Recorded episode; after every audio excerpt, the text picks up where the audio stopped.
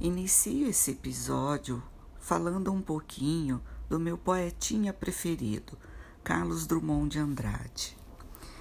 Drummond nasceu a 31 de outubro de 1902 em Itabira do Mato Dentro, Minas Gerais. Morreu em 17 de agosto de 1987 no Rio de Janeiro. Carlos Drummond de Andrade foi um poeta, contista e cronista brasileiro, considerado por muitos o mais influente poeta brasileiro do século XX. Meu poema preferido: Infância. Meu pai montava a cavalo, ia para o campo. Minha mãe ficava sentada cozendo. Meu irmão pequeno dormia. Eu sozinho, menino entre mangueiras, lia a história de Robson Crusoe comprida história que não acaba mais. No meio-dia branco de luz, uma voz que aprendeu a ninar nos longes da senzala e nunca se esqueceu, chamava para o café. Café preto que nem a preta velha, café gostoso, café bom. Minha mãe ficava sentada cozendo, olhando para mim. Psiu! Não acorde o menino.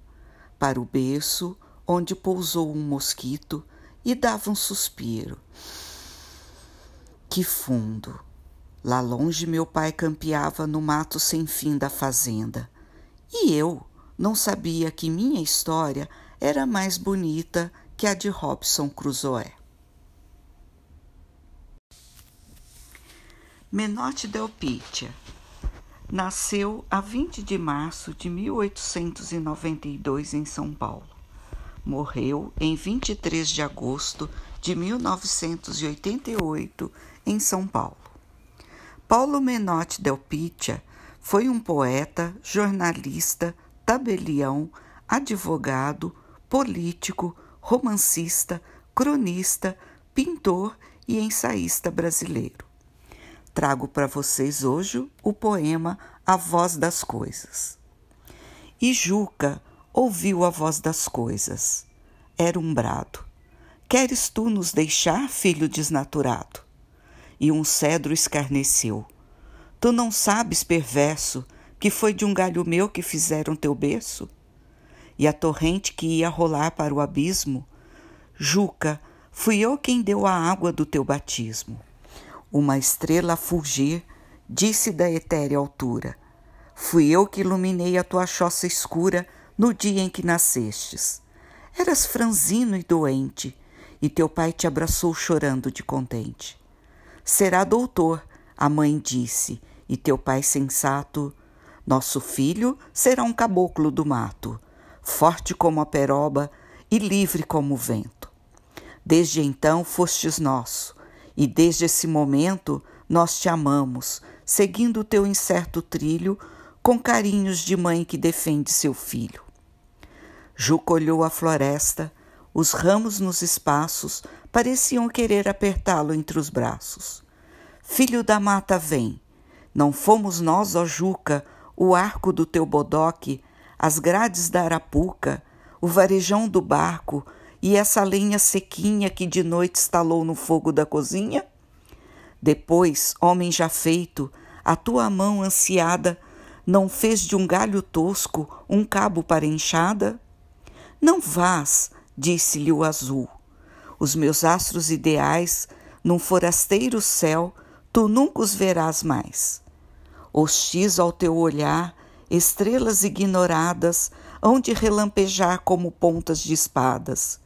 Suas irmãs aqui em vão, ansiosas, logo irão te procurar com seus olhos de fogo. Calcula agora a dor destas pobres estrelas, correndo atrás de quem anda fugindo delas? Juca olhou para a terra, e a terra muda e fria, pela voz do silêncio, ela também dizia: Juca mulato, és meu, não fujas que eu te sigo. Onde estejam seus pés, eu estarei contigo. Tudo e nada, ilusão. Por sobre toda a esfera, há uma cova que se abre. Há meu ventre que espera. Nesse ventre há uma noite escura e limitada, e nela o mesmo sono e nele o mesmo nada. Por isso, o que vale ir fugitivo e a esmo buscar a mesma dor que trazes em ti mesmo? Tu queres esquecer? Não fujas ao tormento. Só por meio da dor se alcança o esquecimento. Não vás. Aqui serão teus dias mais serenos, que na terra natal a própria dor dói menos. E fica que é melhor morrer. Ai, bem sei eu, no pedaço de chão em que a gente nasceu.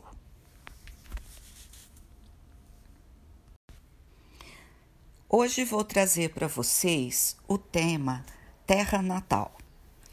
O poeta que vou trazer é nascido em Monsenhor Paulo, minha terra natal. Magno é cirurgião dentista por formação, porém gosta de relatar histórias reais que aconteceram e acontecem em Monsenhor Paulo e em outros locais. Tem grande orgulho da terra natal, das raízes e da família que lá foram constituídas. Monsenhor Paulo. Cidade pequena como uma criança, por isso esse ar de graça, da beleza do sentir pequena no tamanho, mas imensa no coração de teus filhos. Tomara que essa criança nunca se torne adulta, porque quebraria o encanto e perderia sua inocência. É assim que te vejo, Monsenhor Paulo, com aquela mesma imagem que te vi quando tive que te deixar. É a mesma imagem que levo sempre do meu lado esquerdo do peito, por onde quer que eu vá. Por isso não cresce, pacata e singela cidadezinha.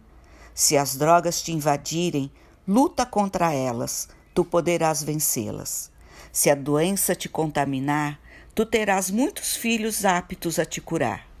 Se a fé te faltar, haverá sempre um lugar nos bancos da matriz para tu te assentar. Se a violência te atingir, não será difícil combatê-la, pois teus filhos sempre foram mansos de coração. Nem se o mundo desabar sobre ti, não temas, tu poderás renascer sempre das cinzas e te tornar forte novamente. O futuro te espera, caminha para ele. Mas vai assim, com graça e inocência, como uma criança na pré-adolescência. Como disse, o tema de hoje é Terra Natal. A jardineira faz parte da minha infância, inclusive meu pai foi o pioneiro desta jardineira. Com vocês, Jardineira, escrita por Magno. O que resta de você? Você que já não tem restos? Apenas algumas fotografias já amareladas pelo tempo, penduradas numa parede qualquer. Você, jardineira, levou pessoas que não voltaram mais, levou lembranças para os que já tinham ido, levou perguntas, levou nossa gente humilde, nossos trabalhadores, nossos aventureiros, nossos amores. E até alguns animais você levou. Você trouxe pessoas que ficaram para sempre, trouxe saudades dos que se foram, trouxe respostas, trouxe enfim o progresso. E esse acabou sendo seu fim. É, jardineira, trocaram você por um transporte moderno, mas por algum tempo você nos, nos fez existir. Era nossa única e grata ligação com o mundo lá fora. Castelinho Magno. Apagaram-se as luzes, fecharam-se as cortinas do tempo. Não vejo mais suas torres, não vejo mais suas águas, não vejo mais suas cores. Nos acordaram do sonho mais lindo, nos tiraram do mundo mágico. Que fim mais trágico teve você, meu castelinho? Você que iluminava o Natal, que foi cúmplice dos primeiros amores, Onde foram parar suas luzes? Onde estarão suas torres? Olho hoje para o seu lugar e vejo só os espinhos. Ficou uma coisa sem graça andar por esta praça e não ver meu castelinho. Hoje trago para vocês um pouquinho de Cora Coralina. Ana Lins do, dos Guimarães Peixoto era o nome de batismo da poeta Cora Coralina, uma brasileira que começou a publicar os seus trabalhos quando tinha 76 anos. Para ganhar a vida, Cora Coralina trabalhou como doceira enquanto levava a escrita como um hobby paralelo. A poeta chegou a ser convidada para participar da Semana de Arte Moderna, mas não pôde se juntar aos seus pares devido às limitações impostas pelo marido. Cora Coralina Quem é você? Sou mulher como outra qualquer. Venho do século passado e trago comigo todas as idades. Nasci numa rebaixa de serra entre serras e morros, longe de todos os lugares, numa cidade de onde levaram o ouro e deixaram as pedras. Junto a estas decorreram a minha infância e adolescência. Aos meus anseios respondiam as escarpas agrestes, e eu, fechada dentro da imensa serrania que se azulava na distância longínqua, numa ânsia de vida, eu abri o voo nas asas impossíveis do sonho. Venho do século passado. Pertenço a uma geração ponte entre a libertação dos escravos e o trabalhador livre, entre a monarquia caída e a república que se instalava. Todo o ranço do passado era presente, a brutalidade, a incompreensão, a ignorância, o carrancismo.